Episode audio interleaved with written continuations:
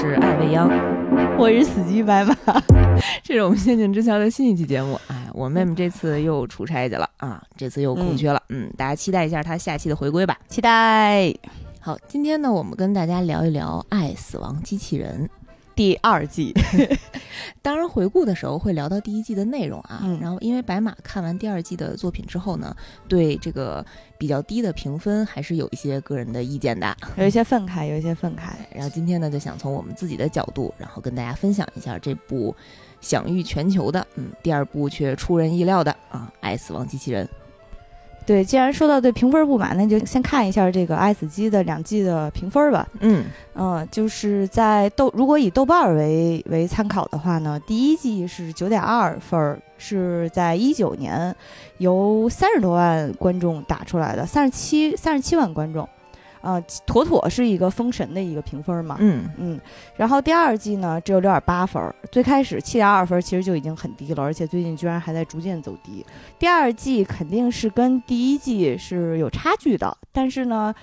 嗯，我觉得也就是从神作降级成为了优秀之作，给优秀之作六点八分儿，稍微有点不公平。嗯，是不是因为大家期待了两年，然后期待值都比较高，对然后但是不得不说，从原来十多集的一个体量，然后转变为八集，哎，这个东西就不能太短。因为一旦是缩减体量之之后呢，它一定会在题材的选择方面变得更加的狭隘一些。嗯原本可能第一季里面你会看到各种各样的视角、各种各样的文化，甚至各种各样的画风。嗯嗯、大家对第一集的评价有一点分数很高，有一点重要原因，我觉得就是多元化，这种嗯在审美和题材上的多元化。嗯，在后面具体分享故事的时候，我们会和大家去分享都有哪些多元化视角。嗯，那看过第二季，一共八集，对吧？对对对嗯白马有什么最想跟大家分享的剧集吗？呃，我个人非常喜欢有一集是高草丛，你有印象？哦，我有印象，嗯，对，我给大家简单。车的那个是吧？对对对，啊我给大家简单讲一下这个故事啊。就是首先那个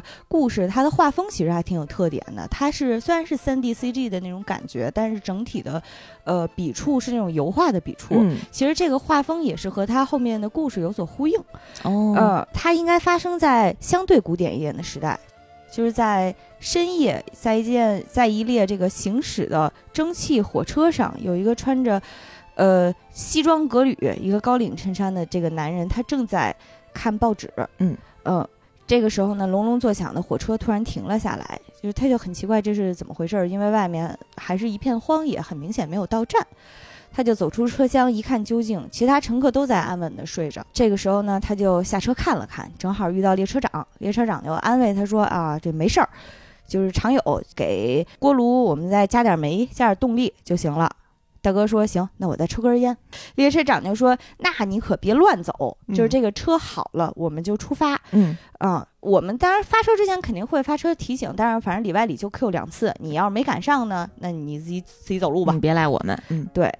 然后这个男的就站在原地，就是抽根烟放松放松。这个列车正好停在哪儿了呢？它停在了一片高草地。高草地还不是普通的草地，在此给大家做一下这个简单的地理科普啊。高草草原是地球上其实非常罕见的一种生态系统，具体有多高呢？就是一米五到两米四左右，相当于从哦潘长江到姚明走进去都看不见头。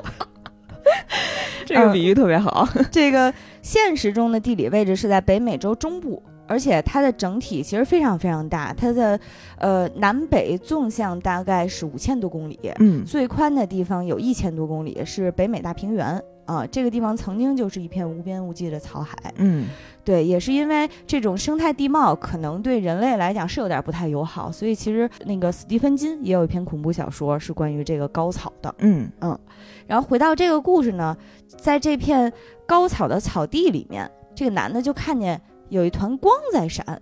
这个光还挺柔和又灵动，就好像有一个小月亮在草丛里面跳一样，就挺嗯挺好看的。一小精灵是吧？是越飘，好像离你还越近，就好像在吸引你，你过去看看去。大哥也是这么想的，这我得过去看看呀，就非常没有素质的夹着烟进去了，也不怕引起火灾。然后那团光呢，就一会儿在一个地方，大哥就走进了草，就越走越远，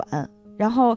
每次都是快走到光的前面的时候，光就消失了。嗯他也怀疑自己到底是不是看错了，因为其实走进草海里，你会发现那个光滑的草的叶面上反射的月光，其实就是有点荧光闪烁的样子。嗯嗯嗯，然后他就是正好也听见列车长现在开始扣全体人员上车，大哥就转向声音的方向就准备离开。这个时候那束光就又出现了，而且还发出了这个窸窸窣窣的声音，好像有什么你不知道有多大的动物在移动，在你身边就那么移动。大哥就稍微有点心里发毛，一路狂奔，扒拉着草走了几步的时候，大哥发现自己迷路了。密布的这个高草啊，其实已经完全淹没了他的视线，蹦起来你也探不出头。然后呢，大哥就慌不择路，就是连跑带跳，然后连喊带蹦，但是也没有人搭腔。这个时候，列车长开始 Q 第二遍上车了，大哥彻底崩溃，在草原里跑来跑去，跑来跑去，就是祈求自己就大力出奇迹，真的能跑出一片天。结果这个时候，周围有低沉的声音响起，就在他的身后。然后大哥还非常天真的、满怀希望的跟人打招呼，就扒拉开来这片草，他就发现有一个苍白的人影蹲在地上，好像是在吃什么。但是那个人影也听见了大哥的动静。一扭头，是一个骨骼嶙峋，然后脸上完全没有任何五官的一个白色的丧尸。嗯，然后丧尸就一声咆哮，然后大哥也一声嚎叫。整个草原里面，草海里那些原本跳动的白色的荧光，突然之间全部都站了起来，全部都是丧尸。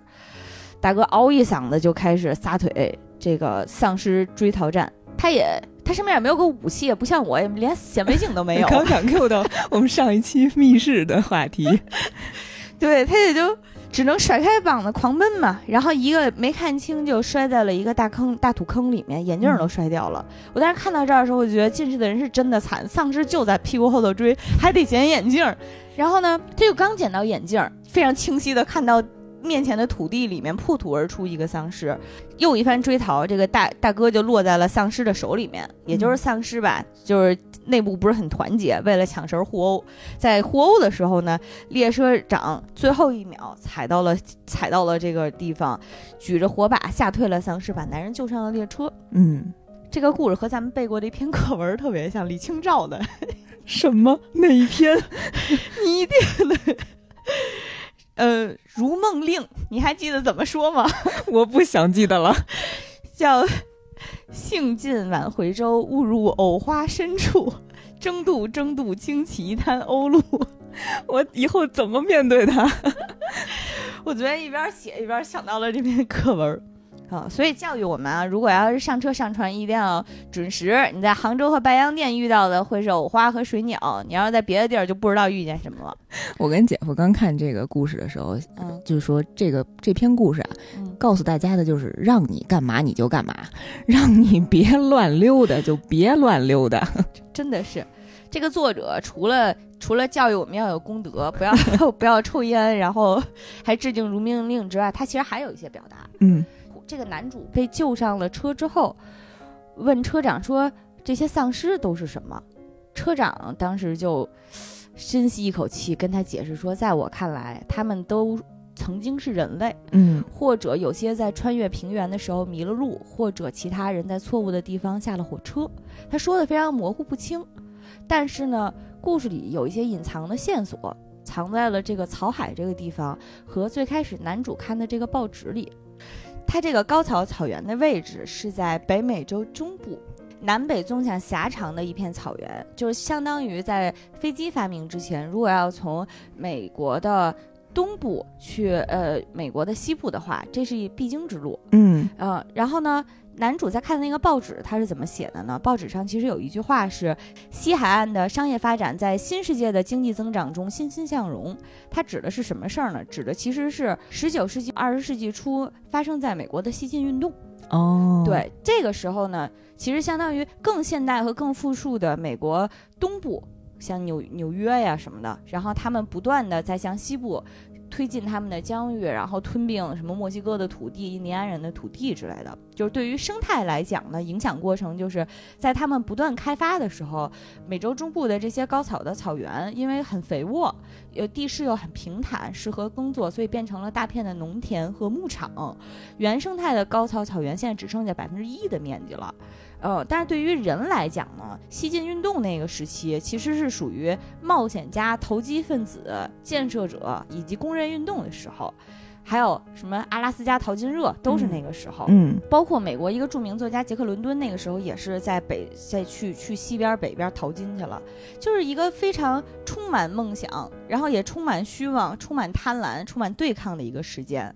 对美国人来讲啊，经常在他们的主流叙事里面形容成了一段波澜壮阔的历史，然后满满都是美国梦，全都是鸡血。但是对于其他很多普通人，尤其是少数族裔或者是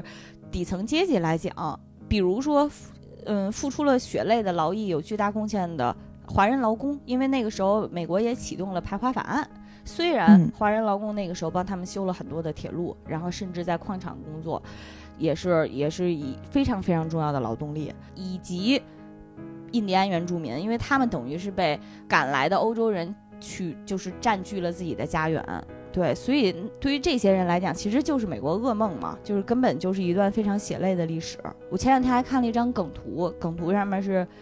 就是川普面目狰狞的说非法移民是非常可怕的，然后右边印第安印第安酋长说。呃，非法移民就是很可怕的。嗯 嗯，然后就是在这个故事里呢，这趟列车你也可以理解成是一个通往驶向驶向更现代和更未来的一辆列车。就是很多人走到这儿，被这种虚幻的光芒所感召，或者虚幻的梦想所感召、所吸引，走进了草海。然后被时代列车抛弃的人，就永远留在了这里。不仅对于少数族裔，其实对于贫苦的美国白人也是。包括刚才提到的杰克伦敦，他出生于西部，然后从小就特别特别穷，从小做各种童工，然后被剥削，经历了失业、流浪、住贫民窟，然后做苦工，什么加入工人运动，然后中年的时人到青壮年的时候吧，去阿拉斯加淘金，淘了一年，两手空空的回来，啥也没淘着，然后因为实在找不着工作。只好写作取得了巨大成功，特别凡尔赛。但是，就是像他这样相同经历的，其实有有无数人，不是所有人都像他一样写作天赋能点满，然后最后取得成功。没有取得成功的那些人会变成什么呢？他们就有可能会像这个隐喻里面的这个草海里面的游魂一样。嗯，所以我觉得这个故事还挺有意思的。嗯嗯，这个故事改编自美国一个恐怖小说家《爱死机》第一季里有两集，《鱼之夜》那一集哦，对，《鱼之夜》那集和垃圾场那集，哦，大鱼那集印象还挺深刻的。对对对，大鱼那集是第一季里面我非常喜欢的一集。嗯，呃，我跟大家简单再再再分享一下大鱼的那个故事。呃，那个故事其实形容的也特别，一就是一句话就可以形容，就是沧海桑田。嗯。嗯，他讲的是说有两个推销员，他们开着车穿越美国中部，又是美国中部的时候，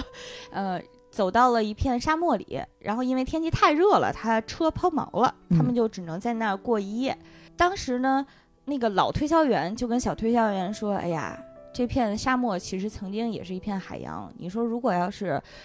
人死后之后也会变成鬼的话，那你说那些动物死后会不会也变成鬼啊？如果是这样的话，世界应该还挺挺奇妙的吧？那小推销员也没听懂他说什么，就说反正我先在后面睡了，那个一会儿明天早上能出发你再叫我。夜里呢，老推销员就被一道光给照醒了。那道光是哪儿来的呢？他一睁眼，发现车窗边上闪亮着一双巨大的鱼的眼睛从他车窗前面飘过。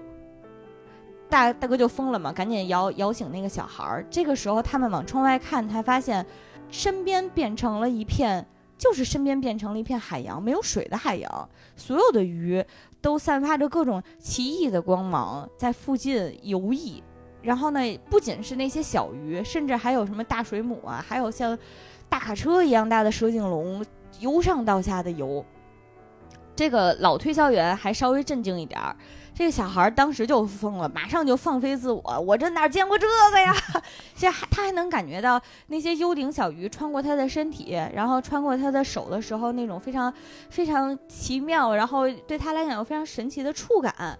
然后小孩就当场放飞自我，把衣服给脱了，光着屁股就登上了岩石，然后仿佛自己融入了这片海洋一样。也很奇怪的是，当他嗯脱了衣服，就是融入了这片海洋之后，他确实也和那些鱼可以可以接触了，而不是说那些鱼游过他就会穿过他。然后他就觉得，我的天哪，我找到了全新的自我，我我我我我是电，我是光，我是神话了。对他飞上天了，是吧？跟那些鱼在一起游。对，特别那一幕其实还挺浪漫的，就是让人还挺心生向往的。但是老推销员这个时候突然发现身边的鱼群。慌了，嗯，就是鱼群从他身边就是都在狼狈的逃窜，一扭头发现一条巨大的鲨鱼正在游过来，然后他就赶紧喊那个小孩：“你你你你快身后，你身后有个有有个条鲨鱼。”小孩现在已经听不见，已经疯了，彻底的。然后这个故事就结尾在小孩被鲨鱼一口吞掉，嗯，然后海洋就又都消失了。我当时特别喜欢这个故事的时候，是感觉它有一种就是。《山海经》或《搜神记》一样的感觉，就是它好像没头没尾的就告诉你一个神秘的都市传说，但是又非常的美丽。还是告诉你该干嘛干嘛，听话，让你回来就回来，对，别跑太远。重要。对，当时我看的时候是这样的感感觉啊，就是呃，老推销员当时是说，如果自己能变成鱼一样。就自由自在的翱翔，就是畅畅想这个天地，然后一定是一件非常幸福的事情，不用想天天哎呀我的业绩怎么样，我 KPI 这个季度有没有完成。但是其实当你融到这个大自然当中，你面临的是这种特别直观的野生的生存的本能，嗯啊，就全都是生死存亡的这种考验。其实很多时候你是不经历，你是没有亲身感受到的啊。我当时是这么考虑的。就就是你，你不要再意淫那些生活有多么美好了，进去不一定谁能回来。对，所以其实我们在看完高晓彤这样的故事的时候，嗯，以为它只是一个炫技的动画故事，但是其实它还是有一些背景历史想要表达的内容在里面的是吧？嗯，对，虽然它其实会讲的很很浅，但是结合它故事想要讲述的那个时代的话，可以被人反正瞎解读出说这么多来，是不是？他具体要表达的又不知道了。嗯，对。我当时看过一部恐怖电影，应该算惊悚电影吧，叫《黑暗侵袭》。哦，我好像看过那个，嗯，就是它里面的怪物就跟这个高草丛里面的怪物一模一样，没有五官，只有嘴啊，然后张开以后全都是特别特别密集的那种小牙啊。两部，嗯，大家有兴趣可以看一下。对，也是藏在了呃地底，地底是地底。嗯，除了这一集，你上次跟我说你最喜欢的 好像不是这一集是吧？对我最喜欢的是。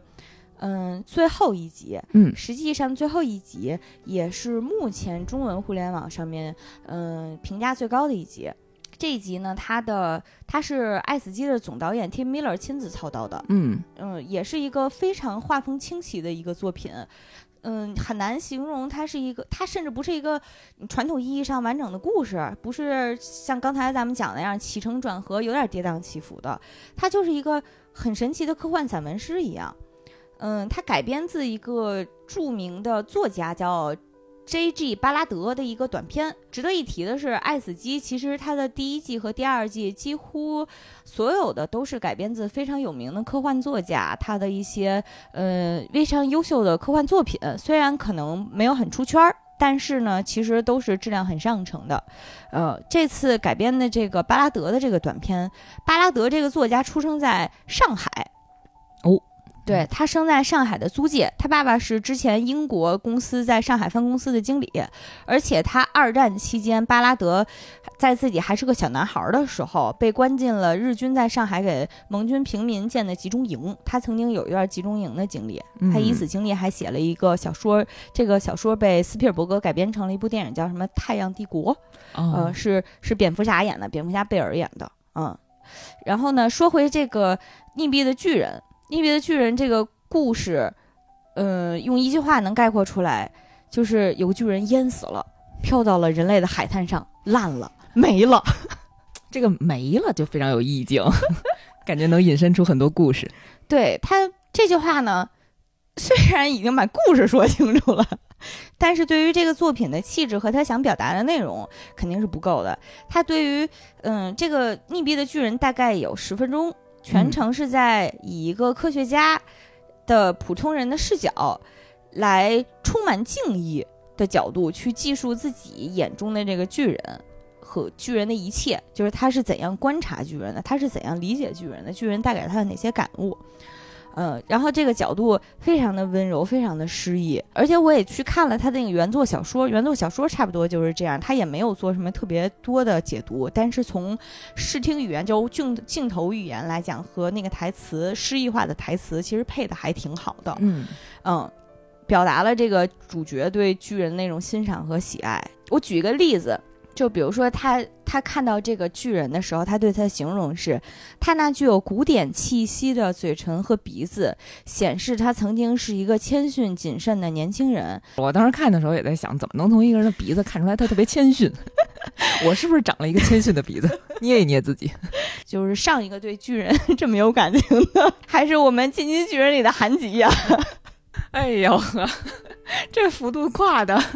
特别棒。还有什么说他的面孔呢？就是像古希腊大理石雕塑一样的苍白立体面孔。你说这是不是韩吉？我觉得是。呃，还说他那张高贵的脸庞散发着华美的魅力，掩盖了巨人丰硕的体格所蕴藏的野蛮力量。原作小说也是这个风格。原作小说说，在清澈的阳光下，他的身体像海鸟的白色羽毛一样熠熠发光。就这个描述就非常的馋人家身子，描述的非常美。你就像在呃卢浮宫在参观这个艺术，然后你戴了一个解说的耳机一样。对你特别准确的 get 到了它它的深层的含义。而且就是在除了文字之外，它的那个镜头语言里面，我不知道你有没有印象。我当时看的时候，就是，嗯，科学家走到了巨人的身边的时候，看到了他的手巨大的手掌，那个手掌其实特别特别大，而且特别干净。嗯，他走到那个手掌旁边的时候，就看到这个人。洁净苍白的手心里面有一汪特别清澈的海水，而且海水里面还有几条活泼的小鱼，那个小鱼不停的在游。透过小鱼的话，你就能看到它的掌纹，就非常的细腻，而且又非常的美。而且他就就连这个尸体烂了，他都写的特别，他都写的特别诗意。他就说，他观察到这个随着时间的变化，当尸体在腐败的时候，整个巨人的皮肉状态导致他的神情看起来更加的疲惫和无助，就像我们这些上班的人一样。除了描这歌颂巨人之外，他还描写了普通人的普通。这个普通人就是这个作品，它让我有一点意外的，就是发现了这么一个巨大的巨人飘在海滩上，没有瞬间来全世界的媒体报道。没错啊，而是。你不知道隔壁村的小孩就过来爬山了。我当时想的就是，难道说这个巨人才是现实真实社会的人类？然后那些人都是什么格列佛小人国那种感觉，对吧？就居然没有第一时间拉警戒线，没有警车，没有直升飞机突突突，对，没有大喇叭，不要靠近。嗯，大家就真的像看一个小动物一样好奇，也也不也不觉得意外，就感觉隔三差五就会飘来一句一样。对，他在描写我们普通人的时候，他就会写这个咱们这些普通普通人在巨人的尸体上爬来爬去，呃，摆造型自拍。然后有一幕是坐在巨人的耳朵的耳廓上面，有一个人在玩手机，坐的特别舒服，我都想上去坐一下。然后还有一个人在鼻子上跳芭蕾舞啊，对，嗯，然后还在他的身体上面，就是那个。好像是肋骨胸口吧，堆了一座沙堡。没错，没错。我想说，哎呀，这个沙子怎么运上去 的？还有各种什么拿笔涂鸦呀，什么表白呀，什么谁谁谁我爱你啊，这种非常烂俗的情节，画格子下棋的都有，啊，就差贴小广告了。然后这个观察者呢，他当时就就就。同步表达了，他说，甚至从巨人的身体受到的这些侮辱，他表达的是巨人的身体受到的这些侮辱，让他在我眼里更具有人性，更加的脆弱。我就我在看到这儿的时候，我第一反应是哥哥只有我，只有我心疼哥哥，对，只有我心疼哥哥。然后他说，在在他的眼里呢，人类是微小的生物，在吞噬这一庞然大物。然后因为这些损毁，这人类就没有心肝的人类在糟践哥哥的身体，让他过于痛苦，以至于他第三天再去的时候，他发现巨人的头已经被人锯掉了，嗯让他松了一口气。他仿佛不用再担心他心疼他作为一个人所经受的那些痛苦。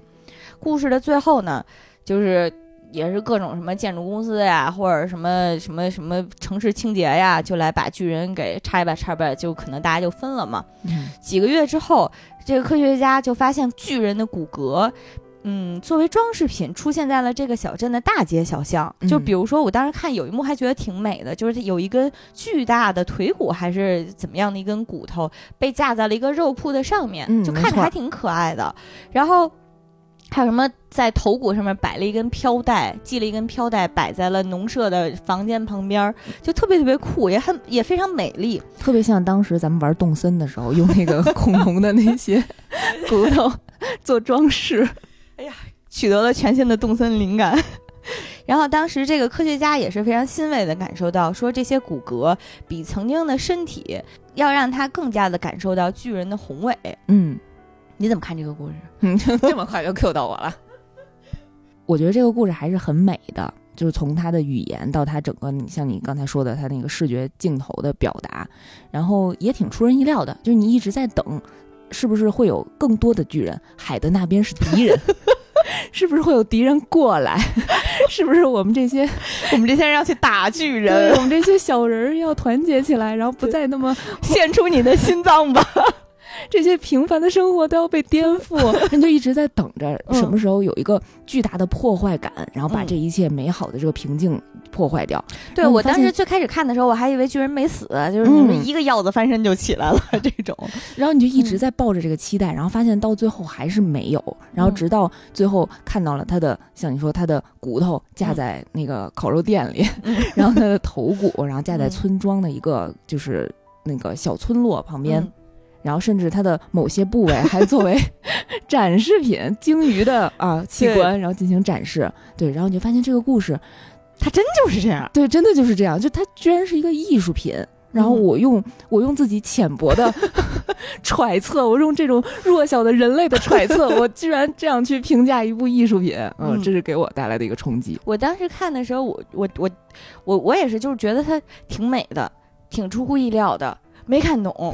然后我就去搜了很多的解读，其中有一个解读我自己还是我我我觉得还是比较能说服我的，跟在在这儿跟大家分享一下。嗯这种解读是指故事里对于巨人的描写，在修辞上，其实你你刚才也感受到了，就有一点像你在博物馆参观的时候看到那些伟大的艺术品一样，他给你的那些解读，包括他强调的希腊式的，或者什么刚才说的什么英雄一样的荷马史诗里的身形什么之类的，它其实都有那种。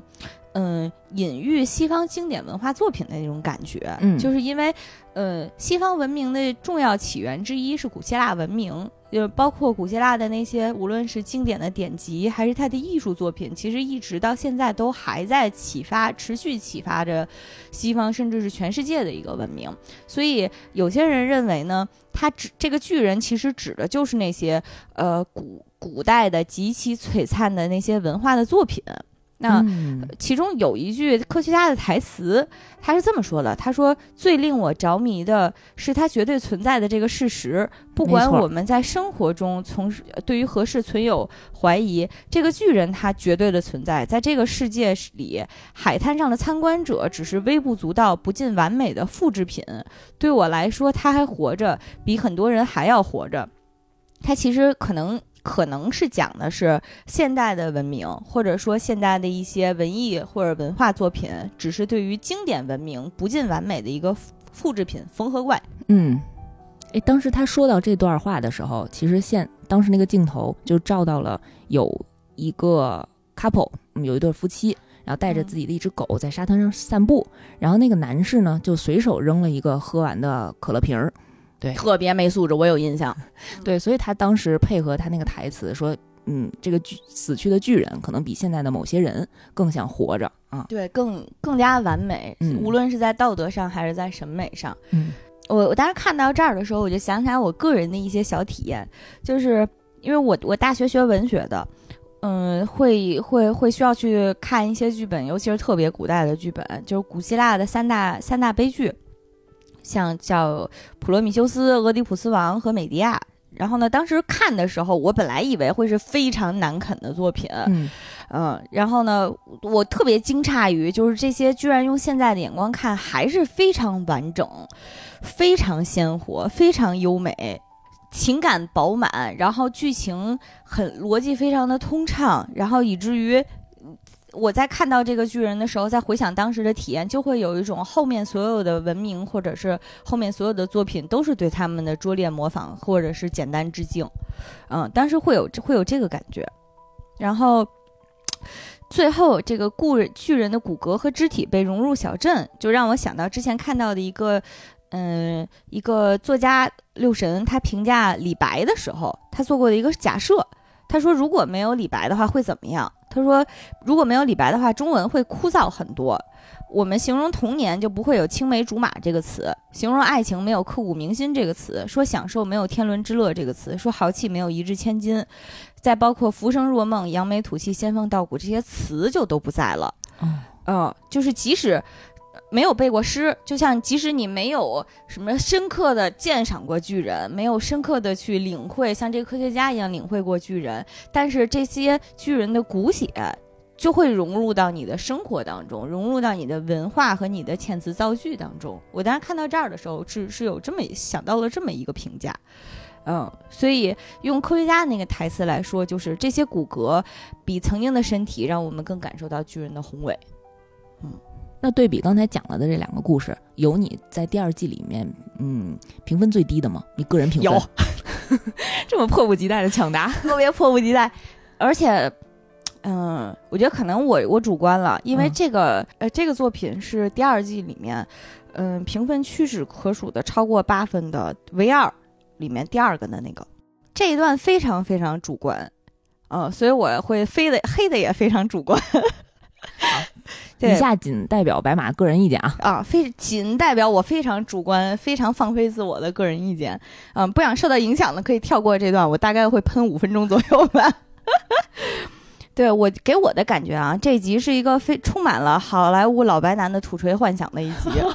对，就是简述剧情呢，这是一个末世未来背景，缺水少粮，然后有一个冷酷的一批的老白男，而且他他是字面意义的老白男，他非常老，他长生不老。然后呢，他有白化病，他非常白，我也不知道为什么。然后呢，又因为他长生不老和迅速痊愈的基因，是因为他蛋蛋里面。分泌非常牛逼的激素，所以他是个通缉要犯。然后各类奇形怪状的什么人啊，改造人啊，都要抢他的蛋，所以是通缉要犯。对，原来是这个意思。对，通缉要犯。然后呢，在他逃亡命天涯的过程当中，有个温柔美丽的女战士救了他，还非要跟他走。然后全程这个女战士都是含情脉脉的看着他，也不知道为什么。含情脉脉的告诉他说，还说交代他我是地球 CIA 中央情报局来的。我看到这儿的时候也觉得特别土，就是咱们都到星际了，还要沿用美国的政治体制，就是你们不能有点格局吗？嗯，大姐就说，女战士就说我是 CIA 来的，你跟我回去让我研研究你的蛋行吗？大哥就说牛油果，牛油果，以防 被你的牛油果，你的牛油果。然后老白男就非常酷酷的说：“那就先回我家吧。”回家之后呢，老白男就招待女战士先洗澡。这台词越来越危险了。先洗澡就很奇妙的待客之道吧，就反正是。然后洗完了说：“你后面还能换衣服。”我说：“还换啥衣服呢？”结果女战大妹子洗完澡一出来之后，一身超短性感吊带真丝小睡裙儿。没错，就是我就怀疑老白那你是只放了一身衣服在那儿吗？等的就是这一天呀！我活了二百多年，对，那可终于等等到了。大妹子问说：“这衣服是谁的？”老白男说：“是我老婆的。”然后他一百多年前自杀了，因为我老了，他没老。然后我看到那儿的时候就又想翻白眼，就这个设定也挺土锤的。他他他老了，我没老。哦，急的都是说错了，哎，气死我了！我冷静一下，我冷静一下。嗯，然后我当时就觉得他拉踩他老婆。然后更土锤的是，也不知道为什么，就是两个人说完这段话之后，就开始干柴烈火艺术人生。就你当你老婆是前妻吗？我就很生气。然后，就我觉得连洪世贤都知道问一句：“你为什么穿品如的衣服？” 今天这一集 囊括了太多要素，就非常生气。然后后面剧情也很简单：睡醒了，抢蛋的人、抢牛油果的人来了，啊，大战千钧一发之际。又是这个女主出来救了这个老白男。女主自我介绍啊，我也是个呃改造人儿，我什么我有人脑和脊柱，所以我也孤独很久了。拥吻结束了，我就觉得这个故事吧，哎，两个孤独的灵魂走在了一起嘛，就是中老年交友，不 非诚勿扰，不打扰各自家庭的感觉。这确实是，就稍微。稍微有点土，就是感觉我我觉得我还不如看《谍影重重》呢，就是这种感觉，就是拍的更好，剧情更精彩，打斗也更更带劲。嗯，但是我一定要说一下，我觉得我不是对老白男有意见，因为嗯这一集其实他的原班人马是也是拍第一季里面的，他是第一季里面天鹰座裂缝的那一集的原班人马，你记得那集的剧情吗？记得，嗯。对那一集相比较之下啊，那一集其实也是，呃，老白男冒险的故事。嗯，简单简单介绍一下吧，就是那一集也是一个星际冒险当中，呃，老白男和他队友的那个飞船遇到了 bug。嗯嗯，他们在这个穿越时空休眠的时候，一觉醒来发现偏离了目的地，偏离了足足好几光年。嗯，但是好在是他遇到的那个地方呢。他他掉到的那个地方呢，遇到了自己的旧情人儿，也是个，呃，非常性感迷人的大妹子，然后也是一个非常热情似火的投怀送抱的大妹子，也是就是干柴烈火，易如人生嘛。易如人生之后呢，但是那个有一个巨大的剧情反转，就是易入人生之后，大哥发现这事儿不太对，好像大妹子不是那个大妹子，这个地儿也不是他说的这个目的地。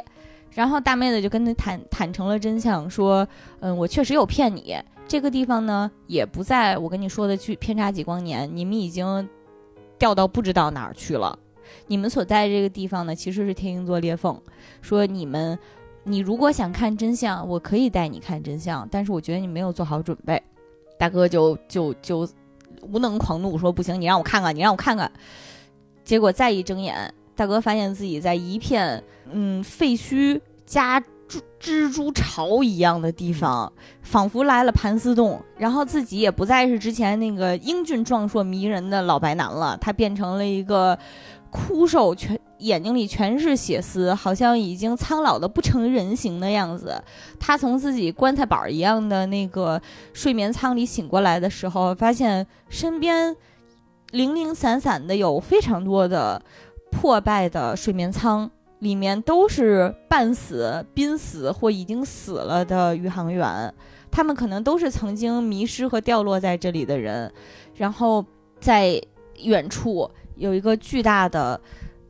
远看像是性感迷人的女人，但是走近才发现是有女人形体的一个。大蜘蛛向他走过来，他这个时候就崩溃了，这才意识到这是世界的真相。就是当他掉落在这儿的时候，相当于大蜘蛛是一个临终关怀，嗯，他让你在在这里，在一片幸福当中，慢慢的走向自己的死亡。所以大哥也可能是没有接，就是无法接受，居然真相是这样的，所以下一秒钟马上把自己切回去了，和性感迷人的大妹子 重新相遇，就抛弃了大寄居，对。抛弃了大寄居，对，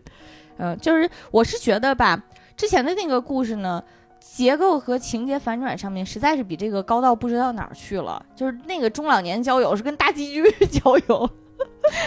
对，所以会觉得，我觉得这个可能也是第二季之所以评分会骤降，就是骤降的一个原因，就是故事，嗯，不仅视角没变化，而且也更加的套路，更加的老。就是老旧了一些，嗯。啊，所以评分低也是理所当然的。你刚才提到的两季可能会有同样一个团队制作的内容啊，让我印象深刻的就是第二季有一个两个兄弟看大鲸鱼嗯。那一集，跟第一季的《封神》好多人人认为的《封神之作》《津巴布鲁》嗯，那个画风非常像啊，这是一个团队的作品对，这个作品叫 Robert Valley，呃，他确实是这两部作品的导演，嗯嗯，然后呢，嗯，确实画风上也特别有有有特点哈，一眼能看出来是嗯那种特别有动视感觉的那种美漫画风。对，嗯、线条感有一些粗粝，然后又有一些夸张。这一集的他这一集他的那个是呃冰晶这个作品，其实剧情上挺简单，但是。他的作品特点就是，即使知道剧情，你再次去看他的动画作品的时候，依然会觉得非常惊艳，因为就是画风太有特点了，而且整个画面做的非常的美。嗯冰晶这个作品讲的是什么呢？就是，嗯、也是在遥远的未来，有一个十六岁的少年，他被父母从地球带往了一个遥远而陌生的星球，在这个星球上，几乎所有的人都已经经过基因改造或者肢体改造了，然后基本上大家所有人都是那种大冬天出去光膀子，然后一蹦三尺高，然后走路从来都不用走楼梯，那种翻着跟头就从楼上翻下去的那种样子，只有他还是一个非常普普通通的地球人。所以他在这儿就混得非常不好，然后也融不入融入不进群体，好像所有的小伙伴也不带他玩儿，主要根本带不动啊。然后他父母也会觉得你这大儿子身体有问题，这不是性格就有问题。呃，他还有一个呃小他两岁的弟弟，是一个也是一个活泼开朗的一个小男孩儿吧。那个弟弟呢，就经过了基因改造。有一天，弟弟就问他说：“你想不想看我们这个星球的土特产呢？我们这有一个大鲸鱼，就是这个这土特产也带不回去啊。对这个这个大鲸鱼呢，它就是非常的壮丽。嗯、它会在一片遥远的冰面上面撞碎冰面，划过天空，然后闪烁着那种异彩流光的样子，从从天边从你的眼前划过，就非常的美。啊、大哥就就就想，那我那我也去呗。然后他的小弟就带他一块儿去看大鲸鱼去了。这个看大鲸鱼呢，也是在年轻人之中，也是一个具有挑战性质的一个作死活动。就是大鲸鱼会在冰面从冰面下往上撞的时候呢，据说是会连续撞七次，每次都会呃沿沿一个方向。所以小孩的作死方式就是从鲸鱼的起点一路奔向他要撞的终点，然后你就得玩命嗷嗷跑呗。嗯，有点像一个极限运动一样。对，就是哎，每一代都有全新的作死方式。然后呢，没有基因改造过的哥哥很明显是处于劣势的嘛，因为所有人都是都是都是博尔特，只有他一个人是小是小朋友，呃，然后但是他也不能怂，来都来了，大过年的，人家穿着背心儿，他穿着羽绒服、棉袄啊。偏个穿个大鹅，然后他在那么他在狂奔的时候呢，嗯、也是竭尽全力了。其他人都快抵达终点了，他还他虽然还是落后，然后他前面是他的弟弟，就弟弟非得作死嘛，在第六下撞鲸鱼撞击的时候，一个腾空而起，想炫酷落地的时候，脚崴在了那个冰面上，一下就倒在地上了。这个哥哥呢，也是非常的。怎么说的，非常的勇敢，然后呢，不顾自己是一个没有改造过的普通人，也不顾自己本来跑的就不咋地了，还是背起了弟弟一直往前跑，然后也就是所幸最后还是两个人都顺利的躲过了一个巨大的攻击，然后在气喘吁吁的之中躺在了冰面上，看到大鲸鱼非常美丽又壮丽的一个景色，其实就是就这么一个很简单的故事，后面有一个。嗯，蛮小的一个细节，就是他搀着自己一瘸一拐的弟弟往家走，同时前面那几个小伙伴，呃，看起来也和他稍微有一些融入了嘛，毕竟他表现出了自己很英勇的一面。这个时候突然有人抢了，也是一个小伙伴嘛，抢过了他弟弟的那个帽子。然后那个一瘸一拐的弟弟突然间一个鲤鱼打挺就冲过去了，然后手手脚非常的灵动的样子。然后这个时候哥哥可能才意识到，哦，原来弟弟刚才是是装的，他是为了给我一个能在小伙伴面前表现的机会。其实就是这么一个很温情的一个兄弟小品的这么一个事儿。嗯这个嗯、冰晶这个故事还是挺推荐大家去看的。虽然故事很简单，但是画面是真的非常非常美。嗯，这个嗯骑马兰这个故事，我来的路上又看了一遍，然后我觉得我这遍看，嗯，比第一遍看感悟多了很多。我我真情实感的在第二遍看的时候流泪了，就还就是会被打动吧。虽然我觉得我什么都没看懂，但是我依然被感打动了。嗯这个故事试着讲一下，不太好讲。他他是说有一个有一个艺术家，这个艺术家呢，曾经是画肖像画的，但是他出于对于宇宙真谛或者说个人追求、个人内心的探索，他决定去画去画星空，去画宇宙。然后随着他画的时候，他出现了自己一个特别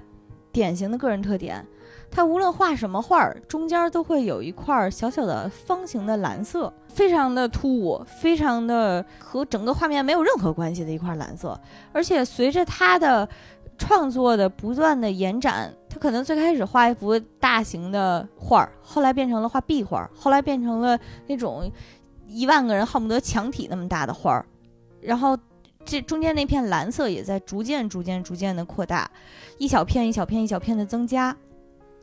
甚至到了最后，在地球上画一幅多大的画都已经不能满足他了，他就必可能因为他是一个成功的艺术家吧，有钱包了一小块星球，把星球给染了都染的是那个蓝，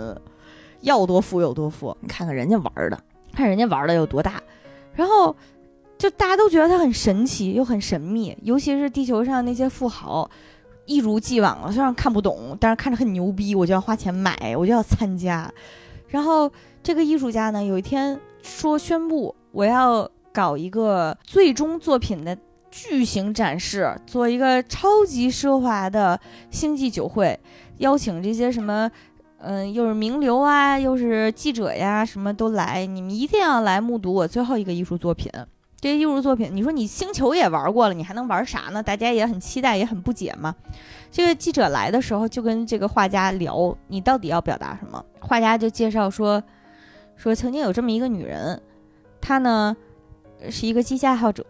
她本来在自己家的游泳池里面造了一个小机器人儿，每天给他刷瓷砖。然后刷的也很很高效，刷的也很好。他也很喜欢这个小机器人儿，所以他会不断的给小机器人加功能。嗯，自己要有什么新的什么创意啊、想法呀，比如说给这个小机器人增加视觉系统，或者是给它增加大脑以理以以分析更高效的工作方式，有什么新东西都往这小机器人上招呼。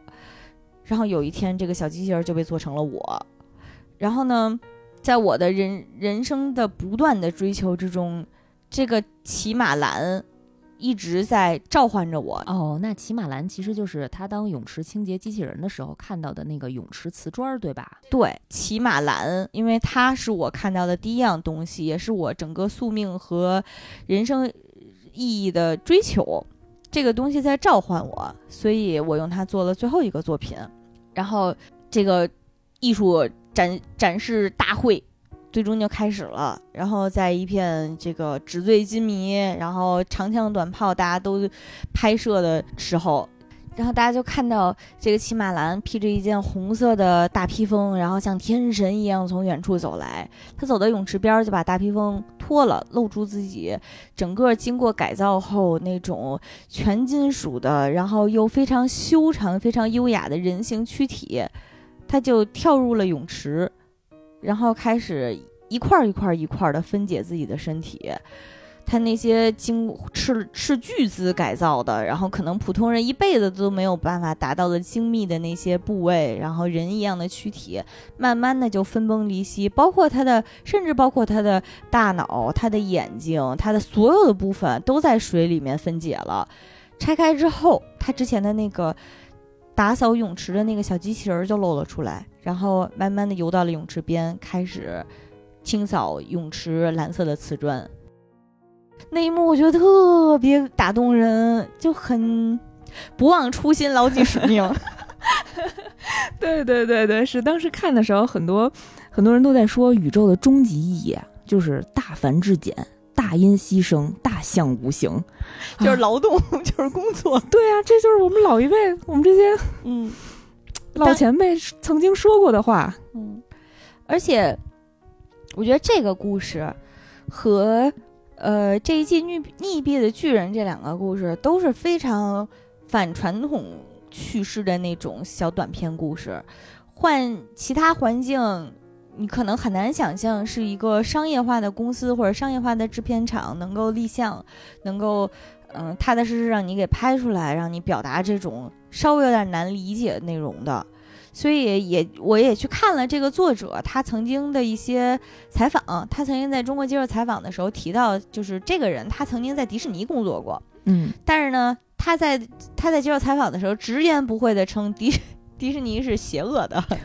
对，他认为迪士尼对所有人都笑脸相逢，但是创作的目的就是为了挣钱，他非常推崇网飞给创作者的这些自由。以及他面向就是永远面向未来去探索的一个创作态度。当然，他说这话不排除是因为他跟他跟迪士尼最后没混好，不是不是掰了嘛？然后最后成为最后网飞给了他很多机会。对，他就说他说我一点儿也不想去给迪士尼打工。我说，但是我上周还在申请网飞的工作，我希望能够他们一直有人来找我，我非常喜欢这个网飞的作品，他们改变了我们看待娱乐的方式。我记着之前。呃，网飞在韩国拍的那个丧尸剧《王国》，那个也是大获成功嘛。那个剧的编剧，一个韩国的女编剧，接受采访的时候评价网飞说：“网飞什么都不问，只给钱，仿佛一般煤老板一般的态度。”然后也确实有很多其他的这个，呃，那个动画小组在。呃，谈到说他们的工作方式和网飞之间的工作方式，就是只要定期汇报我项目进度，然后以及关键决策，就可以完全按照自己的特长和风格去制作这些动画的剧集。嗯，我觉得这块特别好，因为我最近也带一个项目啊，就是当你在做一个内容相关的项目的时候，你知道这件事情决策人越少越好。嗯嗯，但是我们的现状就是所有人都要提意见。你要加点你的想法，我要加点我的需求，这个东西最后出来，然后导演就崩溃了，嗯，然后我们每天都在推动各方，说希望把这件事情交给导演，你让导演来定，你让艺术家来决定艺术这部分啊，太太虐了，听着就就就非常的虐。骑马兰、金毛不露就特别像。嗯，每个人心中都有一个哈姆雷特，嗯，不同的人确实看出来有不同的意义。当时我看有一个评论说，就是里面这个金吧骑马，就是最初看山是山，看水是水，中间呢就见山不是山，见水不是水，最后找到人生终极的时候，见山还是山，见水还是水，自己就是自己就是山，自己就是水。对啊，就是感觉你在追求到一定极致，然后你把所有的经历，你经历过这些沧桑。你这些事情都获得之后，你最后发现自己还是内心最开始你睁眼认知这个世界第一面刚接触到的那个东西。嗯，我觉得是一个特别特别浪漫的事儿，可能因为它是机器人吧，人干不出这事儿。呃，关于爱死机，就是其实从刚才那个作者。呃，他的采访也也能看出来，网飞对于人才，他其实是不惜血本的一个一个态度。嗯，其实跟他的处境也有关系，因为对于传统的呃电影制片厂以及那些影视圈的艺术大佬来讲，他们就是看不上新的流媒体，因为觉得你就是改变了大家对于。影院观影这种神圣的体验式的这种神圣的体验的改变，你在电影院你想看两分钟停暂个停出去嗑包瓜子儿，那怎么可能啊，对吧？所以就是，当你。把它从大屏幕移到了自己的电脑屏幕，甚至移到自己手机上，那这件事情就很容易被打断。你所有的情绪，所有电影那种带来的窥探感，其实是还有那些沉浸式，是完完全全被改变的。所以，其实大佬们对于流媒体非常非常的抵触。其实这件事情在国内也在发生，但是国内可能更多的是传统的电影制作公司对于新进的互联网公司的不信任。所有的互联网公司看起来都挺想做内容的，都在纷纷成成立自己的叉叉影视嘛，这种，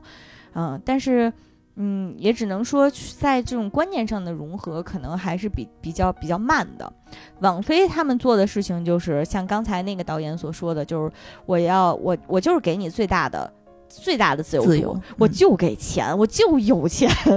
还有就是他，包括他去讨好各种各样的大导，嗯，像之前有一年小金人的最佳外语片《罗马》，他是他们投了四千万刀，然后到手只有四百万刀，就是为了让那个导演开心。那个导演叫阿方索卡隆，也是一个非常牛逼的大佬，就是他们当时。呃，花了这么多钱，就是你看，我就表个诚意，我就是有钱，愿意让你搞艺术、搞创作。虽然我不懂艺术，但是你懂啊，我愿意让你搞。怎么突然有种霸道总裁的 路数？对，就是非就是非常霸道总裁。像这《爱死机》的，嗯，监制是大卫芬奇，也是超级大导。本来那个大卫芬奇也是不愿意来，就是我跟流媒体合作，我降身价啊。嗯，但是网飞给大卫芬奇开出的条件是。你想拍什么拍什么，我给你最高的自由度。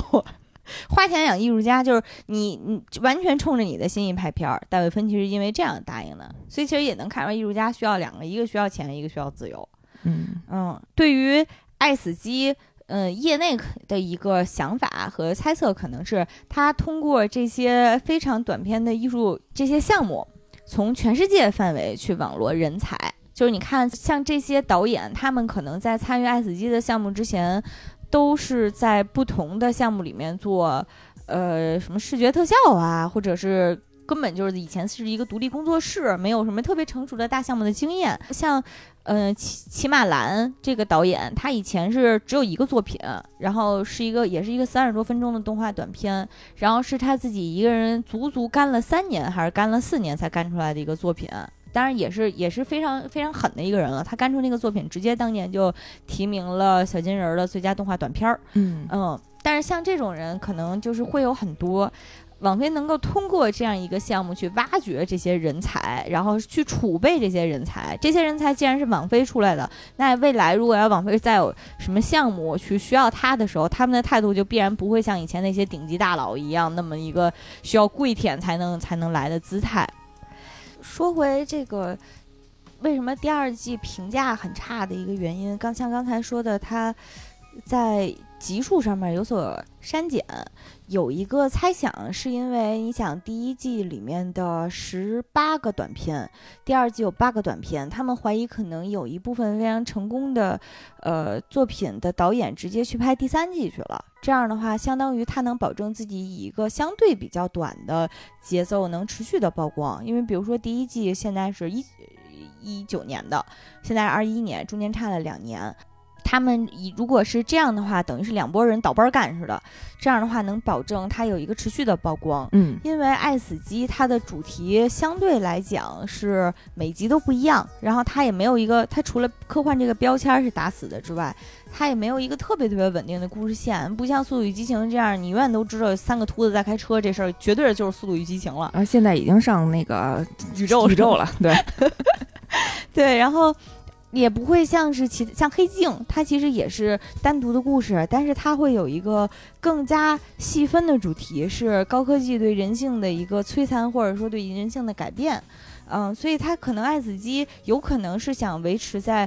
我能长期有短时间的曝光，长期维持我这个人气，而不至于把战线拖得太长。万一五年之后我再拍出来第二季，那个时候人气已经没有了怎么办？这个是一个猜测。嗯，但是这样势必会导致一个问题，就是你集数变少了之后，视角就会很单一。像这季里面有很有比较多的故事是关于什么，那个什么末世资源不够了，然后什么机器人什么人工智能超越超越人类了，然后就一个溺毙的巨人稍微特特别一点。但是第一季在角度上面就会非常的丰富，比如说东有东方元素的，有那个。证人就是有两个也是脱衣舞女和一个眼镜男互相不断的谋杀的一个故事，那个循环的故事，我觉得特别好看。对，我也觉得那个特别好看。那个是应该是发生在香港，嗯，呃，而且这个人的美术风格也是特别有特点。他之前还和蜘蛛侠平行宇宙的主创是网上掀起过骂战，他曾经参与过蜘蛛侠平行宇宙那个项目，后来好像是。被开掉了还是怎么样？但是他电影上映的时候，他发现很多的那个创作思路和画风都是承接着他的那个当时做的。其实也能看出来，他那种又立体，然后又鲜活的那种画面，又又二 D 又三 D，你都不知道咋说，嗯，就特别特别有他的个人痕迹。还包括，呃，有一个蒸汽朋克加聊斋的故事，嗯，呃，那个故事其实也还那个故事，我第一遍看的时候不是很喜欢。但也是第二遍看的时候更有感觉，而且更发现它的这个题材是非常珍贵的。嗯，那个作家是一个华人科幻作家，叫刘宇昆。他曾经是把大刘《三体》的第一本儿翻译成了英文，哦，对，相当于也是在把中国文化推广到出海的一个非常重要的一个推手。嗯，他的这个改编自他的一个小说，那个故事其实简单讲的是，简单讲一下呢，就是一个清代末年的捉妖人的儿子和一个小狐妖成为了朋友。嗯，但是他们也没有很俗套的变成这种青少年交友 不打扰对方家庭的故事。这两个人呢，随着英法联军入侵，你说说这在中国沦为殖民地的这个过程当中，按小说里的设定的解读，就是当现代的科技和机械破坏了这片土地的自然环境或者是灵气的时候。这个男孩也不再能以捉妖为职业，因为妖物都没了，他就只能南下去香港给英国人打工，然后呢，成为什么工厂里面的一个机械师。那个小狐狸也是，因为这片灵力，因为灵力消失了，他变成人之后，他就再也不能变成狐狸了。他变成人，他也没有任何一技之长。他以前是作为狐狸出去打猎的，所以他既也没有办法去捕猎，然后也完全没有任何人类社会的生活经历，他空有一副。狐妖的美好的皮囊，然后结果也就只能是非常悲剧性的，也是南下流落香港，只能卖身为生吧。嗯，这个男孩和这个小狐妖终于有一天还是相遇了。他相遇的时候已经是过了很多年了。嗯，这个小男孩就说：“我在报纸上听说你的新闻了，说你已经成为了一被商人包养的一个小情人儿啊。”说你不光成为小情人，居然还从人家偷了巨款跑了出来。说你这这个丑闻真是，就是他稍微有一点，可是可能还是稍微有一点批判的嘛。毕竟偷人钱财这种事儿还是不太好。这个女孩就咔嚓一下把裤子脱了，可能粗粗暴了一点啊。这个男孩最开始还误会了，后来惊讶的发现，这这个女孩是想让他看他的身体已经被机械改造过了。为什么呢？他说包养他的那个男的有奇怪的癖好，就是他面对正常的女人不行，他就一定要残忍的改造你的人形的躯体，把你的肢体啊、下半身的全部都改造成金属变形金刚。我就喜欢看变形金刚，所以就全部把他给改造了。但是那男孩也就非常痛心嘛。那你需要我帮你怎么改造过来吗？我经过自己的努力，我已经成为从从一个呃火车铁铁路维修工变成了一个非常强的一个一个机械师。你你是需要我把你改改造成人吗？我愿意为了你去研究怎么能够让你恢复人形。然后那个小燕那个女孩就非常轻蔑的说：“我并不想变成人，说但是她说她把我改造成机械体的时候。”我最开始非常的绝望，因为他我也没有选择，要不然就是接受他把我改造成机械人，要不然就是被他那会儿我已经被锯腿了，要不然就是被他锯了腿扔在大街上。嗯，但是我后来才意识到，当拥有一副金属的骨骼的时候，我比人类的躯体更加的强壮，所以我才能打晕他，逃走向自己的命运。你我现在不需要你把我改成人，我需要你把我改成一只机械的狐狸，所以。这个小男孩就在，在他的指导下，一步一步把狐妖的身体改造成了一个白天可以是一个女人的样子，晚上可以按照他的意愿变成成一只非常飒爽的狐狸，让他出去继续捕猎，然后游荡于城市之中，去捕猎那些邪恶的、那些压迫别人的那些坏人。这个故事的名字叫什么呢？叫《捕猎愉快》，就是因为当最后一次，当这个机械师把狐妖的身体彻底改造成功之后，他目送狐妖在夜晚飘然出城，然后他跟狐妖说了一句：“说捕猎愉快，希望你今天有个好收获。”嗯，这个故事呢，其实，嗯，当时看不觉得有多稀奇，在第二季出来之后，看才发现他的视角确实是一方面是他有中国文化。中国元素，而且是不是那种好莱坞是生搬硬造的中国文化，而是他确确实实的理解了那种传统的捉妖啊、收妖啊、狐狸精啊这种的精怪，而且呢，他又融入了现代的蒸汽朋克的这些东西，同时在它表达内涵方面，其实有很强很强的反殖民、反封建的那种感觉。呃，没反封建，它确实有那种很强的反殖民，然后反反外国侵略者、反压迫的那些精神的意涵在。嗯，感觉有点像是在表达本地人和殖民压迫者的关系。就像你觉得你们人形最好、最先进、最棒。我呢，偏偏想保留和回到我最充满灵性和力量的那种狐狸的状态。对，这个其实是在爱死机这样一个以外国资本或者说是西方资本主导的项目里面，你非常稀缺、非常罕见的一种视角啊。毕竟那种项目，你看第二季都是老白男和美丽大妹子的师兄嘛。嗯，所以我觉得现在看第一季，它在视角方面有中国元素，有甚至有第三世界国家反殖民的这种元素。同时，它的第一集和就是那个斗兽的那一集，还有另外几集有非常非常强的女性元素，有几集是完全无厘头的脑洞，什么酸奶统治世界呀，冰箱里有个冰川时代呀这种事儿，就是它它的探索其实是非常多元的，有深刻的，然后也有这种纯脑洞，就是为了好玩的。然后还有，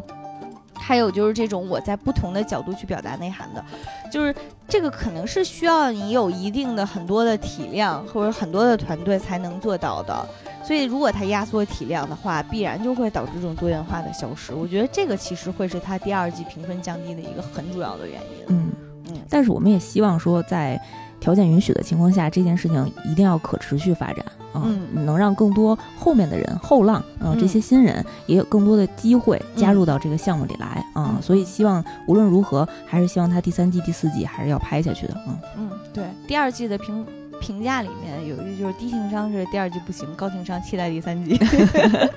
但是我是真情实感的非常期待第三季。嗯嗯。